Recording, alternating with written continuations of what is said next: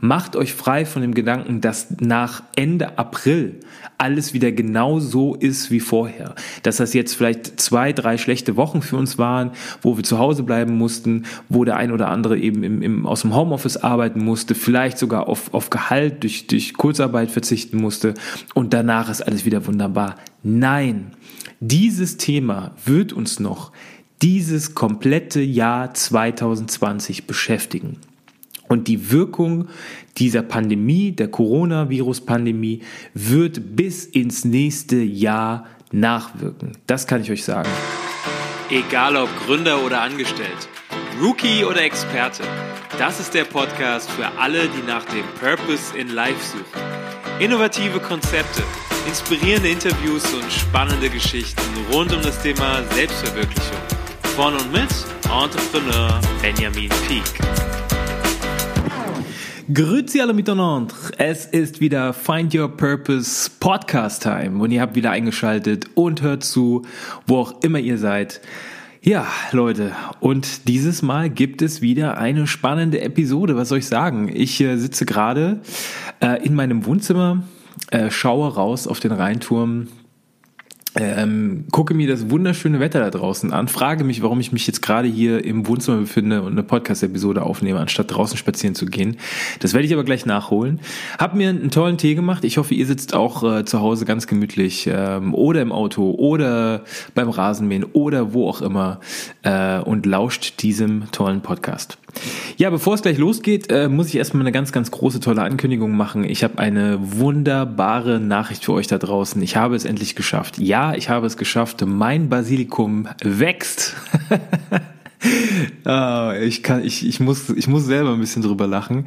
Also ich weiß nicht, wer es von euch da draußen kennt. Ähm, ich habe jedes Mal, wenn ich im Supermarkt stehe, denke ich mir, ja, so, ein, so einen frischen Basilikum. Also so hier so einen aus dem äh, der noch so wächst in so einem, also quasi in, in so einem Topf, äh, den nehme ich dann immer mit und denke mir dann so, ja komm, also das muss doch jetzt mal klappen. Es kann doch nicht sein, dass der nach zwei Tagen schon wieder eingeht. Aber ich kriege es nie hin. Ich weiß nicht, was ich falsch mache. Es dauert maximal zwei, drei Tage und dann ist mein Basilikum äh, ja nur noch äh, ist zu Staub zerfallen äh, und nicht mal wieder erkennbar. Und ich weiß nicht, was ich da falsch mache. Aber dieses Mal ist es anders. Ich weiß nicht, woran es liegt. Ähm, der hat jetzt schon, also der Basilikum hat jetzt schon eine Woche durchgehalten. So, es interessiert euch jetzt wahrscheinlich überhaupt nicht, aber für mich ist das eine wunderbare Nachricht. Ja, ähm, ich muss ein bisschen lachen. Ich hatte gestern oder vorgestern habe ich von meinem Nachbarn hier gegenüber, ich wohne in einem in einem Haus mit mehreren äh, Mietparteien ganz oben und äh, wir haben eine alte Ölheizung und ähm, ich bin immer der letzte in dem Kreislauf, äh, der dann immer entlüften muss, damit auch alle anderen schöne warme, warme Wohnungen haben. Und mein Nachbar hat mir, hatte mir jetzt geschrieben, ich soll meine Heizung wieder entlüften. Das mache ich natürlich sehr gerne und hat dann gefragt, äh, wie es mir denn so geht und ob ich denn fleißig noch Podcast-Episoden aufnehme. Und ich dachte mir, woher weiß der das? das ist echt interessant, wie sich sowas rumspricht. Ähm, ähm, und man glaubt gar nicht, wie viele Leute, ähm, oder ich, ich habe es bisher nicht geglaubt, wie viele Leute hier eigentlich zuhören, ähm, ja, und regelmäßig hier reinhören. Ich finde es echt total interessant, vom Nachbarn über irgendwelche Kunden, alte Lehrer aus der Schule. Ich habe schon alles Mögliche gehört. Das ist echt total spannend. Gut, jetzt haben wir genug rumgequatscht. Ähm, kommen wir doch zum Thema. Also, eigentlich ähm, Real Talk. Eigentlich wollte ich heute mit euch ein ganz, ganz anderes Thema besprechen. Ich habe, ähm, also für die, die, für die, die es interessiert, ich mache mir immer, ähm, ich habe so eine Art Content, ähm, wie sagt man denn da, so, so ein Content-Ordner, ähm, wo dann meine ganzen Themen schon drinstehen, die ich dann recherchiere und ähm, teilweise ein bisschen mehr recherchiere, teil, teilweise ein bisschen weniger, um es ein bisschen lockerer zu machen, um sie dann mit euch zu besprechen oder äh, hier dann quasi im Podcast äh, vorzustellen. Aber da die augenblickliche ja, Weltsituation doch äh, uns alle ziemlich beschäftigt, zu Recht ziemlich beschäftigt, ähm, habe ich mich doch dagegen entschieden, ähm, diese Woche wieder ähm, Business as usual zu machen ähm, und stattdessen eine zweite Episode zum Coronavirus-Thema zu machen. So, für alle da draußen, die jetzt gleich sagen, oh nee, nicht schon wieder Coronavirus und nein und bla und so. Ich habe zur letzten Episode unglaublich viel Feedback bekommen. Ähm, klar, es ist auch ein Thema, das euch alle beschäftigt, das verstehe ich auch. Ähm, und bin meiner, meinem Versprechen, euch zu sagen, was das Ganze denn jetzt für uns ähm, im, im Job und im Beruf ähm, ähm bedeutet. Äh, dem bin ich nicht gerecht geworden. Das möchte ich in dieser Episode nachholen. Man muss natürlich auch dazu sagen, jeden Tag ändert sich die, die Situation. Ähm, also selbst Virologen, selbst Epidemiologen ähm, haben Schwierigkeiten, da jetzt äh, langfristig Prognosen abzugeben. Ähm, deswegen will ich es auch gar nicht erst großartig probieren. Ähm, stattdessen möchte ich ähm, euch sagen, was ähm, sich in den letzten Tagen verändert hat. Ich möchte mit euch nochmal gemeinsam ähm, eine Frage beantworten und zwar die Frage, die, glaube ich, die meisten da draußen interessiert. Wie lange dauert dieses, dieses Schreckensspiel überhaupt noch? Und ich kann jetzt schon mal kleiner, kleiner Teaser vorweg, kleiner Spoiler vorweg schon mal sagen, dazu gibt es eine klare Antwort. Ähm, also nicht auf den Tag genau, aber die, die Wissenschaft ist sich da ziemlich einig, wie lange das Ganze dauert. Und es wird ernüchternd sein, das kann ich euch jetzt schon mal sagen. Und die dritte Frage, die offen geblieben ist beim letzten Mal, die möchte ich heute beantworten. Was heißt das denn jetzt eigentlich für uns? Und was heißt das fürs Arbeitsleben, fürs Beruf, Berufsleben? Was, was wie kann ich mich jetzt, ähm, ich, ich sitze zu Hause im Homeoffice, äh, langweile mich zu Tode, was kann ich denn jetzt machen, um mich möglichst gut vorzubereiten? Ja, darum soll es heute gehen ähm, und wir steigen auch direkt ein. Ich will gar nicht lange drum herum reden. Äh, es geht gleich in das Thema. Die Einleitung habe ich gerade gegeben und möchte jetzt direkt mal mit der Frage starten, wie lange wird denn diese Pandemie eigentlich noch andauern? So, das ist eine sehr, sehr spannende Frage. Man muss dazu sagen, ähm, wie gesagt, ich bin kein Virologe, ich bin kein Epidemiologe, ähm, bin aber ein jemand, der der versucht, da on track zu sein und und ähm, ja einfach. Ich habe Freunde auf der ganzen, wirklich verteilt auf der ganzen Welt, mit denen ich mich auch immer wieder ähm, austausche und höre, wie denn die Situation dort ist. Und eins ist schon mal klar, das muss man schon mal sagen: Das Ganze, diese Frage kann man natürlich nicht global oder international beantworten, sondern man muss das wirklich regionspezifisch machen. Also das, was Italien, das habe ich auch beim letzten Mal schon gesagt, durchgemacht hat, steht uns in Teilen noch bevor. Ähm, das, was wir durchgemacht haben, steht den US-Amerikanern in Teilen noch bevor. Ich, New York nehme ich mal so ein bisschen da raus, aber alle anderen Gebiete definitiv. Und äh, von Ländern wie Brasilien, die aktuell, ähm, denen der Präsident ähm, die, die Gefahr von, von, vom Coronavirus leugnet, nach wie vor leugnet, ähm, die sind noch ganz, ganz weit weg von, von, vom Peak, äh, noch ganz, ganz weit entfernt. Deswegen möchte ich mich auf Deutschland konzentrieren und habe dazu mal wieder, damit wir auch das Ganze ähm, äh, einschätzen können, mal wieder die äh, aktuellen Zahlen gerade da, damit ihr auch wisst, wo befinden wir uns denn jetzt eigentlich, weil je nachdem, wann ihr diesen Podcast hört, die einen hören ihn relativ, ich weiß, eine große Gruppe hört ihn relativ äh, früh schon oder relativ äh, aktuell ähm, und viele dann aber erst sehr viel später. Deswegen kurz mal reingucken, wie sehen denn die aktu aktuellen Zahlen aus? Also wir haben heute den 4.4.2020 und ich beziehe mich ähm, bei meinen Zahlen immer auf die Zahlen äh, vom RKI, also vom Robert Koch Institut. Ähm, das RKI war auch beim letzten Mal in meinen äh, Shoutouts drin, also schaut euch da gerne, ähm, also zieht euch gerne den Link raus und, und schaut euch da die, das Dashboard an. Das wird immer größer, immer besser ähm, immer umfangreicher und informativer. Warum beziehe ich mich nicht auf zum Beispiel äh, die Zahlen der John Hopkins in, ähm, äh, University? Weil ich nach wie vor glaube, dass es sinnvoller ist, die wirklich offiziell gemeldeten Zahlen sich aus den Gesundheitsämtern anzugucken. Das ist definitiv konservativer, das ist mir durchaus bewusst, aber es ist aus meiner Sicht aktuell valider. Ähm, bestätigte Zahlen oder bestätigte Infektionszahlen aktuell sind 91.100 159. Davon sind 25.157 wieder gesund. Und wir haben leider aktuell bereits die Tausender-Marke geknackt, was die Todeszahlen angeht. Wir haben aktuell 1275 Todesfälle in Deutschland. Also wir, wir ähm, fahren ganz, ganz stark auf die Hunderttausender-Marke zu, was die Infektionszahlen angeht. Ähm, damit werden wir mit äh, Spanien und Italien und natürlich den USA ähm, dann auf, auf relativ ähnlichem Niveau. Ähm, und klar, die Zahlen sind ab, absolut erschreckend, da brauchen wir gar nicht lange drum herum reden. So, jetzt kommen wir aber zur Frage, wie ist das denn jetzt? Wo stehen wir denn da aktuell? Ähm, und wie lange wird das Ganze noch dauern? Ich möchte mich ähm, mal so ein bisschen epidemiologisch in mit euch so ein bisschen die Phasen angucken. Und das mache ich auch nur ganz, ganz kurz und ganz schnell, damit wir wissen, ähm, damit wir so ein bisschen Basic-Informationen haben. Also die erste Phase bei einer Epidemie ist in der Regel die sogenannte Containment-Phase, also die Phase der Eindämmung. Die haben wir lange hinter uns gebracht. Das war die Phase, ich weiß nicht, wer sich von euch noch dran erinnern kann, das war vor einigen Wochen, als so die ersten Cluster aufgetaucht sind, das Webasto-Cluster in, in Bayern beispielsweise oder das berühmte Heinsberg-Cluster hier in, in NRW, das ist ja nicht weit weg von mir. Ähm, das war die sogenannte äh, Containment-Phase, ganz gut zu übersetzen im Deutschen mit Eindämmungsphase. Ja, was ist damit gemeint, Eindämmungsphase? Man kann sich das ein bisschen vorstellen wie eine Zigarette, die man ausdrückt, ja. Also stellt euch vor, ihr seid in einem Wald, äh, alles ist voller trockenem Holz und alles ist schon so richtig so, also man läuft über die, über den Boden und man merkt schon so richtig, wie alles kn knackt und so, weil es einfach so super ausgetrocknet ist. Und jetzt würde eine Person von euch in der Gruppe eine Zigarette fallen lassen. Jetzt ist natürlich die Gefahr unglaublich groß, dass aus diesem, aus der Zigarette und vielleicht auch aus ein bisschen Glut, die dabei entsteht, ähm, am, am Waldboden, dass daraus jetzt ein, ein richtiger Waldbrand wird. So, was kann man jetzt machen, damit es gar nicht erst zu diesem Wald Waldbrand kommt. Man kann natürlich versuchen, diesen, diesen kleinen Herd sozusagen, also diesen, diesen Gefahrenherd, in dem Fall dann die Zigarette, auszutreten oder diese kleine Fläche, die vielleicht schon entzündet äh, worden ist, auszutreten, bevor es überhaupt zu diesem Waldbrand kommt. Ja? Und das ist mit Containment gemeint. Und das hat man in Deutschland auch versucht. Man hat relativ schnell diese Cluster ähm, äh, identifiziert und versucht, ähm, die Leute, die infiziert waren und natürlich auch die Kontaktpersonen zu isolieren und es gar nicht erst zu einer Epidemie kommen zu lassen. So, wie ihr alle wisst, ich glaube, da brauche ich niemandem was erzählen, ist die Phase lange vorbei. Es ist zu einer Epidemie gekommen.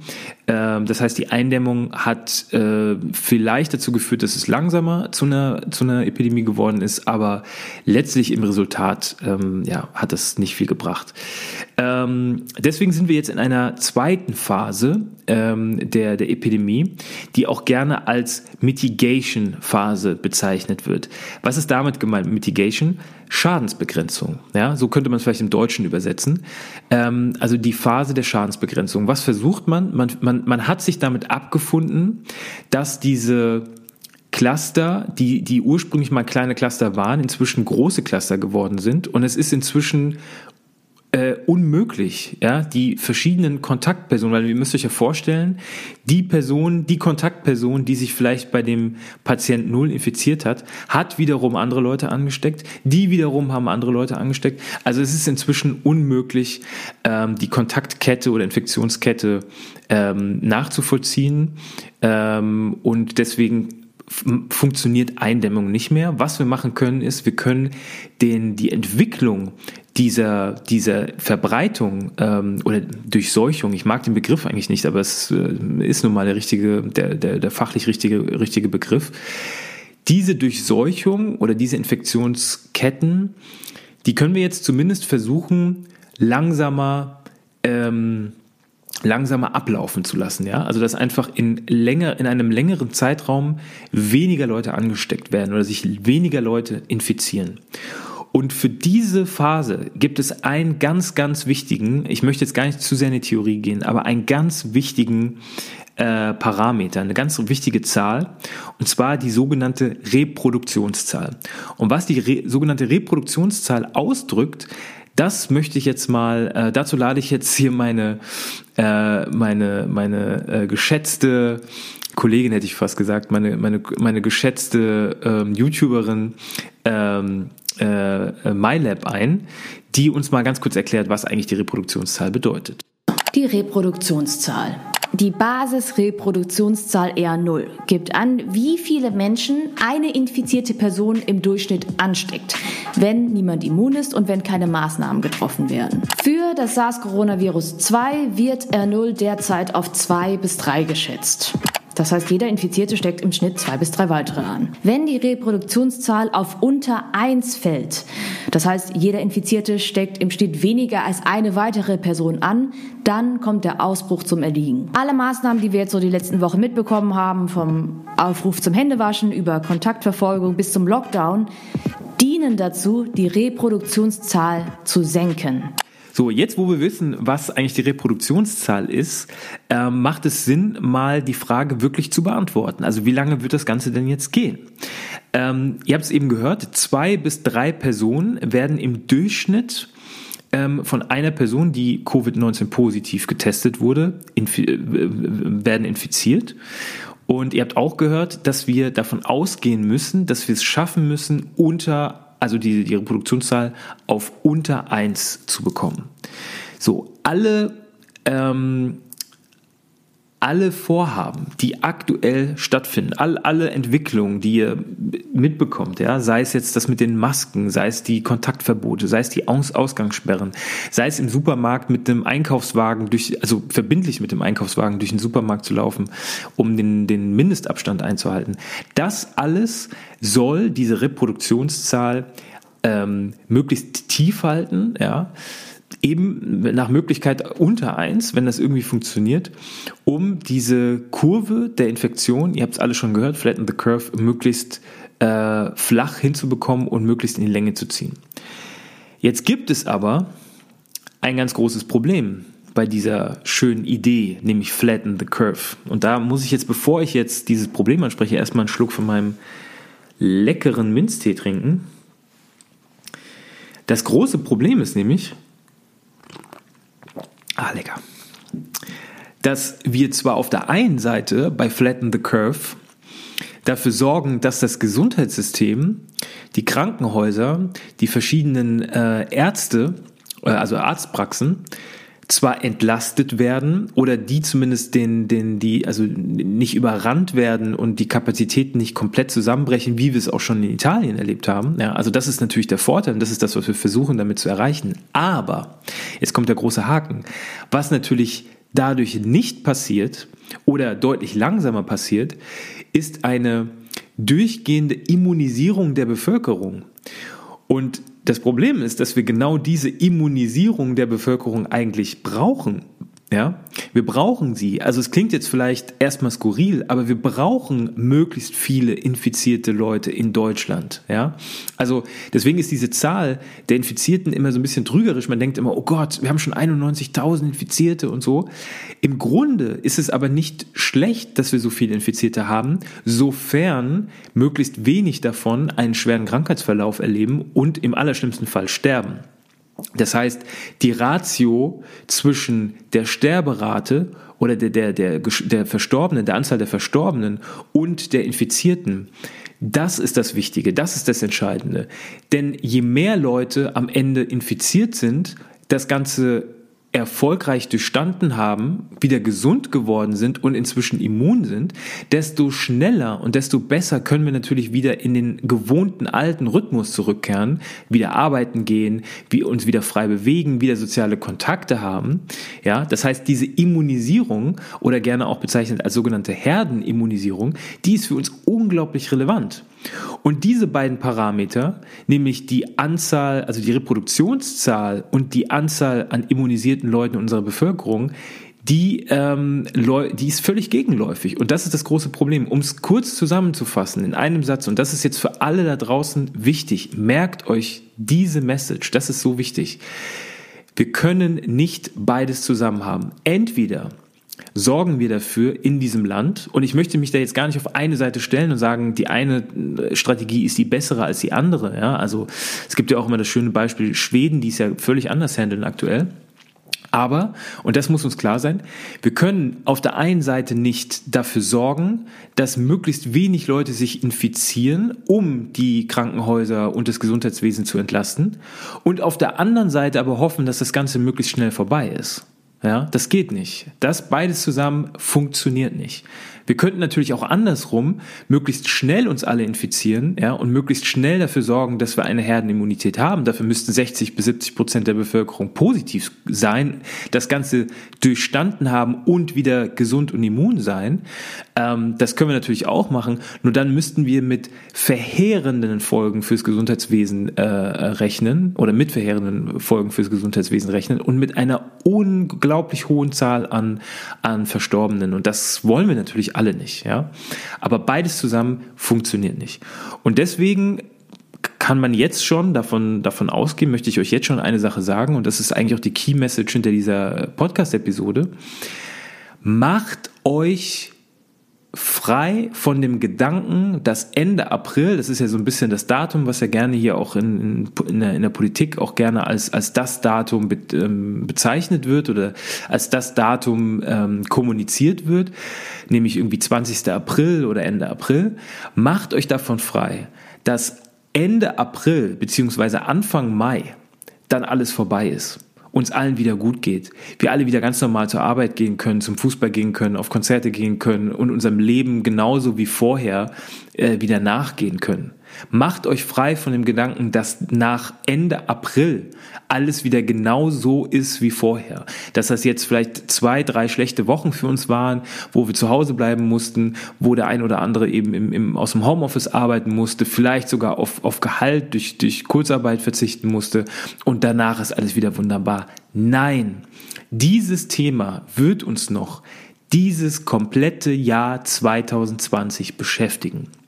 Und die Wirkung dieser Pandemie, der Coronavirus-Pandemie, wird bis ins nächste Jahr nachwirken. Das kann ich euch sagen. Und um es konkret zu machen, ich gehe, und das ist jetzt nur meine persönliche Meinung, das kann jeder anders sehen, ähm, aber ich persönlich gehe davon aus, dass es in diesem Jahr keine Großveranstaltung mehr geben wird, dass es in diesem Jahr keine großen Konzerte, große Events, große Konzerte mehr geben wird.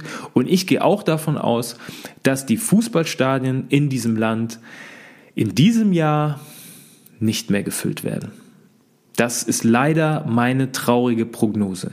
Denn nochmal, ich kann es nur nochmal wiederholen, wir können zwar dafür sorgen, dass wir die Kurve flach halten und möglichst wenig Leute sich gegenseitig infizieren und wir möglichst wenig Leute mit schweren Krankheitsverläufen in den, auf den Intensivbetten oder in den Intensivbetten haben werden. Aber das wiederum führt dazu, dass wir diese, diese, diese Pandemie oder die Folgen, die Effekte dieser Pandemie noch sehr, sehr lange spüren werden. Ja? Denn im April ist es ja auch logisch, man kann sich ja vorstellen, im April ist es ja nicht so, dass wir plötzlich alle gesund sind und plötzlich alle wieder uns gegenseitig also infizieren können, dann, dann wären ja die ganzen Wochen, die wir davor zu Hause gewesen sind, ja für die, für die, für die, für die Katz gewesen. Das ist ja Quatsch. Also es wird vielleicht ein langsames wieder Ansteigen geben, denn wir können uns das wirtschaftlich nicht leisten. Die Leute müssen wieder zur Arbeit, die Kinder müssen in die Schule, äh, die Studenten müssen wieder in die Uni. Aber dort, wo Kontakt verzichtbar ist, wo ähm, wo ein, eine, ein, eine, ein Bewegungs, eine Bewegung draußen verzichtbar ist, wird es diesen Verzicht geben müssen. Und das werden, werden wir bis Ende dieses Jahres noch erleben. Ja. Das ist jetzt die Kurzzusammenfassung, wie lange dieser ganze Spuk noch weitergehen wird. Das wird viele von euch da draußen jetzt schocken, da bin ich mir ziemlich sicher. Wie gesagt, ähm, das Ganze basiert auf Modellen. Modelle sind nie richtig, sind nie valide. Es wird tausend ähm, Einflussfaktoren geben, die das Ganze natürlich noch verändern können, äh, ins Positive oder ins Negative. Ich will mal zwei Beispiele geben, ja, zwei positive Beispiele, um vielleicht so ein bisschen Hoffnung wieder zu schüren. Das eine positive Beispiel ist, dass immer noch nicht so ganz klar ist, ob bei warmen Temperaturen die, ähm, die, äh, die Rate oder die, die Gefahr der Infektion vermindert wird, was natürlich positiv wäre, weil das wiederum die Reproduktionszahl ähm, von alleine schon drückt. Ähm, das ist immer noch im Gespräch, so richtig klar ist es noch nicht, ob das wirklich der Fall ist. Und die zweite positive Sache ist, es gibt natürlich auch, äh, oder wir, ja, es gibt genug ähm, Institut, Institute, Forschungseinrichtungen, Labore, die natürlich an äh, Medikamenten und an äh, ähm, ähm, Impfstoffen äh, arbeiten. Und wenn dieser Impfstoff natürlich käme, dann hätten wir das Problem natürlich nicht mehr, das ist natürlich vollkommen klar. Ähm, oder auch Medikamente, die zumindest dafür sorgen, die vielleicht nicht verhindern, dass wir uns infizieren, die aber zumindest dafür sorgen, dass der Verlauf am Ende, der Krankheitsverlauf, möglichst ähm, äh, seicht und möglichst leicht abläuft. Das sind natürlich Dinge, die positiv sind, ähm, aber da weiß, glaube ich, aktuell noch niemand, wie lange das dauern wird. Ähm, ich gehe nicht davon aus, dass wir in diesem Jahr noch einen Impfstoff äh, haben werden. Bei Medikamenten bin ich mir da nicht so ganz sicher.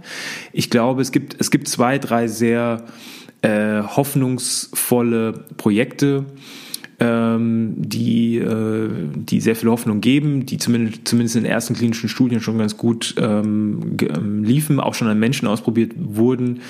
Ähm, aber jeder weiß, es braucht noch weitere große klinische Studien, damit wir das Ganze überhaupt dann auch im Markt äh, dann sehen werden, bevor wir es im Markt sehen werden. Ähm, von daher, das wird auch noch dauern. So, das war jetzt das Thema. Ähm, wie sieht es denn jetzt aus? Wie lange wird das Ganze denn noch dauern? Was heißt das denn jetzt für den Arbeitsmarkt? Und das war was, was ich in meiner letzten Podcast-Episode zwar angesprochen habe, aber nie so wirklich zu Ende geführt habe, weil ich auch sagen muss, es war ja für mich auch, ähm, das muss man auch ganz klar sagen, man weiß es auch einfach noch nicht genau. Ja, man weiß noch nicht genau, wie lange wird das wirklich dauern. Ja, ich habe zwar einen Ausblick gegeben für dieses Jahr, davon bin ich fest überzeugt, aber wie es dann weitergeht, weiß ich nicht. Ähm, ich weiß auch nicht genau, was es am Ende für Auswirkungen auf unseren Arbeitsmarkt und auch auf, auf unsere Wirtschaftszahlen hat. Das kann, glaube ich, niemand aktuell genau sagen. Aber ich kann zumindest erste Trends ähm, mal beschreiben, die ich aktuell sehe, ähm, die uns definitiv beschäftigen werden in der nächsten Zeit. Ein Trend, den kennt ihr alle, der ist jetzt äh, ja, hoch und runter ähm, diskutiert worden, das ist das sogenannte Homeoffice. So, ich muss, glaube ich, niemandem mehr da draußen erzählen, was Homeoffice eigentlich genau bedeutet. Aber was ich äh, beschreiben kann, und das finde ich sehr interessant, ist, wie denn Unternehmen, Arbeitgeber aktuell mit der Homeoffice oder ich nenne es jetzt erstmal vielleicht flexible Arbeitszeitenregelung, ja, dazu zählen natürlich auch noch andere Modelle, ähm, wie denn Unternehmen damit umgegangen sind. Wir sind in Deutschland nicht unbedingt das Land, ähm, das äh, ja, Homeoffice-Regelungen liebt, ähm, zumindest arbeitgeberseitig. Äh, da gibt es andere Länder, die deutlich ähm, liberaler damit umgehen. Da sind wir in Deutschland jetzt nicht unbedingt das Vorzeigebeispiel. Aber ich glaube, das Ganze wird neu diskutiert werden, denn dadurch, dass wir alle gezwungenermaßen, die meisten von uns zumindest, gezwungenermaßen aus dem Homeoffice arbeiten mussten und die großen Prozesse, die großen Arbeits, ähm, Arbeitsprozesse trotzdem weiterliefen, wird das Thema Homeoffice neu diskutiert werden. Ich, ich werde nur mal ein Beispiel geben, warum Homeoffice für uns alle ähm, ein wichtiges Thema ist. Nehmen wir mal hier die Region NRW. Wir haben im Durchschnitt pro Woche, ähm, kam letztens durch den ADAC, kam letztens eine Studie raus, ich glaube 1440 Staus auf Autobahnen pro Woche durch Pendlerverkehr. Durch Pendlerverkehr, ganz wichtig. Das Ganze ist jetzt durch diese Homeoffice-Geschichte auf 250 Staus pro Woche zurückgegangen. Ähm, das ist unglaublich, ja. Und das also ich will damit sagen, Homeoffice, die Homeoffice-Regelung sorgt nicht, sorgt nicht nur dafür, dass wir unsere Autobahn, unser Straßennetz entlasten, sondern sorgt am Ende auch für eine, für eine psychische, psychologische und psychosomatische Gesundheit, ähm, denn jeder, der sich ein bisschen damit auskennt oder mit dem, sich mit dem Thema auseinandersetzt, weiß, dass gerade der Arbeitsweg und gerade anstrengender Arbeitsweg, sprich Staus auf, auf dem Weg zur Arbeit und zurück, ähm, für eine hohe Arbeitsunzufriedenheit äh, sorgen und für einen hohen Stresslevel ähm, sorgen, Stressfaktor sorgen. Ähm, und das am Ende sich eben auch nicht gut auf unsere Arbeitsperformance auswirkt. Also von daher wird Homeoffice ein Thema sein, was, was uns noch sehr, sehr lange beschäftigen wird. Den nächsten Trend, den ich sehe, ist natürlich das Thema, und das habe ich beim letzten Mal auch schon angesprochen, das Thema Digitalisierung. Alles, was digitalisiert werden kann, wird irgendwann digitalisiert. Das ist die, das Grundgesetz der Digitalisierung. Und ich glaube, dass, dass das in der Theorie zwar vielen Leuten bekannt war, aber dass man gerade jetzt durch die Folgen der Coronavirus-Pandemie erkennt, wie viel Wahrheit da eigentlich drin steckt. Denn die, die es noch nicht gerafft haben, und gerade, ich, ich meine jetzt gerade Arbeitgeber damit, die raffen es spätestens, spätestens jetzt, wir müssen versuchen, so viel wie möglich zu digitalisieren. Das wird nicht die letzte Pandemie oder nicht die letzte Epidemie gewesen sein. Das wird nicht die letzte Krise gewesen sein. Also müssen wir uns jetzt überlegen, was können wir digitalisieren und es dann auch konsequent tun und das möglichst unbürokratisch, mit möglichst wenig, äh, mit möglichst wenig Hintertürchen und möglichst wenig ähm, Verkomplizierung von, von Prozessen und von Abläufen, sondern hin zu einer Verschlankung und zu einer sinnvollen Digitalisierung. Da gibt's äh, genug Beispiele. Ich will jetzt vielleicht nur eins ganz kurz nennen. Die Zeit rennt, rennt davon. Ähm, Ernst Young, EY, ähm, hat zum Beispiel auch den kompletten Onboarding-Prozess inzwischen digitalisiert. Also Leute, die jetzt anfangen bei EY, die nicht in die Zentrale kommen dürfen, logischerweise, äh, fangen von zu Hause aus an zu arbeiten und kriegen ihr komplettes Arbeitsmaterial samt Laptop, samt, samt Kabeln, samt, äh, ähm, ich glaube sogar Bildschirm, per Post, per Kurier nach Hause geschickt und können dann von dort aus anfangen zu arbeiten. Und das ganze Onboarding läuft dann auch remote. Ähm, das heißt also, alles, was man wissen muss, um eingearbeitet zu werden, funktioniert dann über Videocalls, über Zoom und Co. Ja, nur mal so als Beispiel. Dann das Thema neue Geschäftsmodelle. Das wird ein Thema sein, ähm, das werden wir jetzt, glaube ich, noch nicht so hart spüren, aber das wird so in den letzten Monaten diesen Jahres wird es dann, oder zum Ende diesen Jahres wird es dann immer stärker zu spüren sein. Wir werden immer mehr neue Modelle sehen neue Geschäftsmodelle, weil es eben auch nicht anders geht. Ich habe jetzt vor kurzem ähm, das Beispiel einer Hebamme ähm, gesehen, gehört, mitbekommen. Ich weiß gar nicht mehr genau wo, ich fand es total spannend. Die sagt, naja, ich habe natürlich eng äh, Kontakt zu meinen, zu meinen Kunden oder Kundinnen, ja, aber die kann ich ja jetzt nicht mehr besuchen. Also, was hat sie angeboten oder was hat sie, was hat sie entwickelt? Sie hat ein so eine Art Remote ähm, Trainings- und Untersuchungsplan ähm, aufgestellt und ähm, macht viele Dinge oder bildet viele Dinge jetzt per Videocalls ab. Ja? Also ähm, ich habe das nur, ich kenne mich jetzt auch nicht gut aus. Ja? Alle Frauen, die jetzt zuhören, werden, werden mich jetzt wahrscheinlich auslachen. Ähm, also da geht es dann darum, dass dann die, die, die Schwangeren dann ihren Bauch dann vor der Kamera zeigen und ähm, dann irgendwie abtasten gemeinsam und äh, bestimmte Übungen vor der Kamera machen und so. Und das ist schon sehr interessant. Also man merkt auch selbst da, selbst bei einem, einem Beruf, bei dem man eigentlich immer gedacht hat, das geht doch eigentlich nur im Eins zu eins, direkten Kontakt. Selbst da kann man zumindest gewisse Teile, ich sage auch nicht alles, aber gewisse Teile sogar per Videocall machen. Und das ist ein neues Geschäftsmodell. Ich kenne einen, einen äh, Startup-Gründer aus Hongkong, äh, ein super cooler Typ, der hat, ähm, äh, der hat ein Startup gegründet, ähm, mit dem er tolle Events, innovative Events ähm, plant und organisiert für Kunden. Der hat natürlich jetzt, also in Hongkong war, das auch ein riesen, riesen Thema, Coronavirus, noch lange bevor es dann hier bei uns ankam. Und er wusste, also wenn es jetzt so weitergeht, dann kann er den Laden dicht machen. Und was hat er dann gemacht? Er hat dann sein Geschäftsmodell komplett gedreht. Ja. In der Gründerszene nennt man das Ganze auch Pivot-Strategie, also ein, ein, ein, Pivot zu machen, eine, eine, eine quasi 180-Grad-Drehung zu machen. Hat sein komplettes Startup, sein komplettes Geschäftsmodell digitalisiert und bildet jetzt, ähm, bietet jetzt, sorry, bietet jetzt eine App an, Toasty, könnt ihr euch auch mal angucken. Toasty, also wie Toast mit Y am Ende. Ähm, eine, eine App an, mit der man ähm, quasi Videopräsentationen oder Webinare ähm, interaktiv gestalten kann. Ja? Also man kann dann ähm, einen QR-Code abscannen und Fragen an die Community stellen, die dann dort äh, beantwortet werden und das Ganze halt sehr Gamification, sehr lustig und ähm, ja, und das funktioniert gerade wunderbar. Kann man sich, glaube ich, ganz gut vorstellen. So, kommen wir jetzt noch zum Schluss zu den äh, Gewinnern und Verlierern dieser Pandemie. Und dazu muss ich leider sagen, man kann es noch nicht sagen. Ich kann noch nicht sagen, wer denn jetzt hier eigentlich der wirkliche Gewinner oder wer der wirkliche Verlierer ist. Ich kann nur punktuell kleinere Dinge hervorheben. Natürlich merkt man immer stärker jetzt oder natürlich ist die Sensibilisierung für die sogenannten systemrelevanten Berufsbilder besonders hoch. Das ist das Gesundheitswesen, die ja leider nicht sehr viel Anerkennung bekommen haben ähm, in den letzten Jahren und Jahrzehnten. Die, ähm, also da wird es definitiv einen Umbruch geben, da bin ich mir ganz, ganz sicher.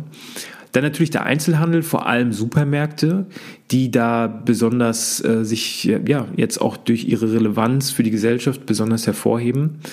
Äh, und, und jetzt werden viele sich wundern, Gastronomie. Jetzt werden viele sagen, wie Gastronomie? Gastronomie äh, leidet doch darunter. Ja, das stimmt, aber nicht, wenn die Gastronomen anfangen, digital zu denken und beispielsweise Bestellprozesse zu digitalisieren oder es schon getan haben und das Ganze per Lieferservice inzwischen anbieten. Die Gastronomen, ähm, das kann ich euch sagen, die profitieren aktuell auch sehr stark von dieser Krise Und das ist noch, noch mal ein gutes Beispiel dafür, wie, wie wichtig es ist, zu digitalisieren. Das sind Gewinner, das sind aber natürlich nur einzelne kleinere Bereiche, ähm, und es gilt abzuwarten, was passiert nach der nach, nach der großen Welle, nach der Pandemie, wie geht es diesen Berufsbildern danach? Deswegen möchte ich da keine langfristigen äh, Prognosen abgeben. Ich möchte aber eine langfristige Prognose abgeben, was die Verlierer angeht. Und das ist definitiv der Mittelstand. Definitiv der Mittelstand. Denn das sieht man auch schon an den Hilfen, die vom, von den Ländern und vom Bund angeboten werden aktuell. Also 156 Milliarden wurden ja aufgerufen. Ob es dabei bleibt, wird sich, wird sich noch zeigen. Aber diese Gelder gehen vor allem an Solo-Selbstständige, kleine Unternehmen, also die wirklich ähm, existenziell bedroht sind, aber auch an große Konzerne.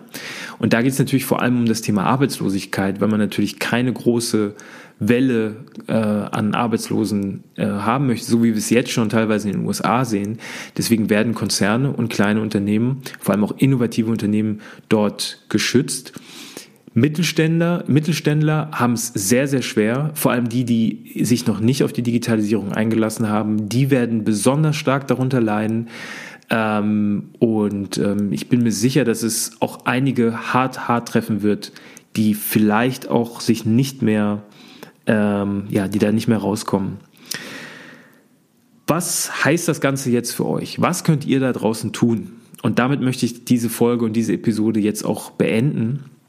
Was könnt ihr da draußen tun? Wie könnt ihr euch jetzt vorbereiten? Also ich habe es eben schon mal gesagt, das Ganze wird uns noch lange beschäftigen. Das Ganze wird noch lange nachwirken. Ich gehe nach, nach wie vor davon aus, bis Ende des Jahres ähm, wird es ähm, zu Einschränkungen führen. Sicherlich nicht auf allen Ebenen und sicherlich auch nicht so stark wie jetzt aktuell. Das wird nicht passieren. Aber wir werden das Ganze bis Ende des Jahres spüren. Was heißt das für euch? Nutzt die Zeit. Nutzt die Zeit, die ihr habt. Ja. Ähm, nutzt die Zeit vor allem von eurem heimischen Computer oder Laptop aus. Besucht Kurse, versucht euch weiterzubilden, versucht vor allem euch weiterzubilden in Bereichen, die eventuell was mit Digitalisierungsprozessen oder Change Management Prozessen zu tun haben. Das macht absolut Sinn, denn das Unternehmen, bei dem ihr jetzt vielleicht aktuell beschäftigt seid, ähm, wird noch stark darunter leiden. Und gerade diejenigen Mitarbeiter, die das Unternehmen in einen aktiven Transformations- und Change-Prozess bringen können und, und da einen gewissen Value haben, sind jetzt kostbar. Also versucht euch in der Richtung weiterzubilden und versucht äh, die Zeit einfach zu nutzen, ja, mit, mit Fortbildung, mit Weiterbildung, mit Kursen ähm, und auch, und das wäre jetzt direkt der nächste Punkt, und auch damit euer Profil zu schärfen. Baut euch Expertenwissen äh, auf. Versucht das Ganze auch nach außen zu tragen, ja. Ähm, die, diejenigen von euch, die vielleicht damit lange nichts zu tun gehabt haben, nutzt die Zeit und versucht euch mal mit Business-Netzwerken zu beschäftigen, wie LinkedIn oder Xing. Baut euch ein, schärft euer Profil, baut euch ein Profil auf. Baut euch als Experten auf und versucht euch auch nach außen, also euch selbst nach außen zu kommunizieren. Denn nur so kann man ähm, ja, davon profitieren, indem man versucht, nach außen zu gehen, äh, seine eigene Marke aufzubauen und die Zeit zu nutzen, sich äh, ins Gespräch zu bringen. Also ein ganz, ganz wichtiger Punkt. Also bleibt aktiv. Und für diejenigen, die eventuell nach einem Job suchen, ja, kann ich auch nur noch einen Tipp geben. Versucht vor allem digitale Bewerbungsverfahren zu studieren, euch daran zu gewöhnen und das mal einzu, einzustudieren und zu üben. Denn ich kann euch eins sagen, es wird immer weniger ähm, physische Bewerbungsgespräche geben. Ja? Oder zumindest wird es weniger davon ähm, in einem Unternehmen geben. Sprich, ihr werdet jetzt nicht mehr fünf Bewerbungsgespräche mit fünf Mitarbeitern haben, sondern viel wird davon online passieren. Ähm, es wird sehr viel mehr Testverfahren geben, so wie wir es bei Matchingbox machen. Es wird sehr, sehr viel mehr Online-Assessments geben. Es wird sehr, sehr viel mehr Job-Videokonferenzen und Videobewerbungsgespräche geben. Versucht euch darauf einzustellen, versucht euch ähm, an den Gedanken zu gewöhnen und das Ganze einfach auch zu üben. Ja? Ähm, und das vor allem an diejenigen da draußen, die aktuell auf der Jobsuche sind oder die vielleicht glauben, dass es sie bald betreffen könnte. Ähm, das werden Themen sein, die es in Zukunft immer mehr geben wird. Ähm, versucht euch an diese Gegebenheiten zu gewöhnen. Mehr kann man zum jetzigen Zeitpunkt auch noch gar nicht sagen, ähm, als wirklich die Zeit aktiv zu nutzen, aktiv äh, ähm, dran zu bleiben, ähm, nicht zu sagen, ah, okay, jetzt ist hier gerade Pause angesagt, jetzt mache ich nichts.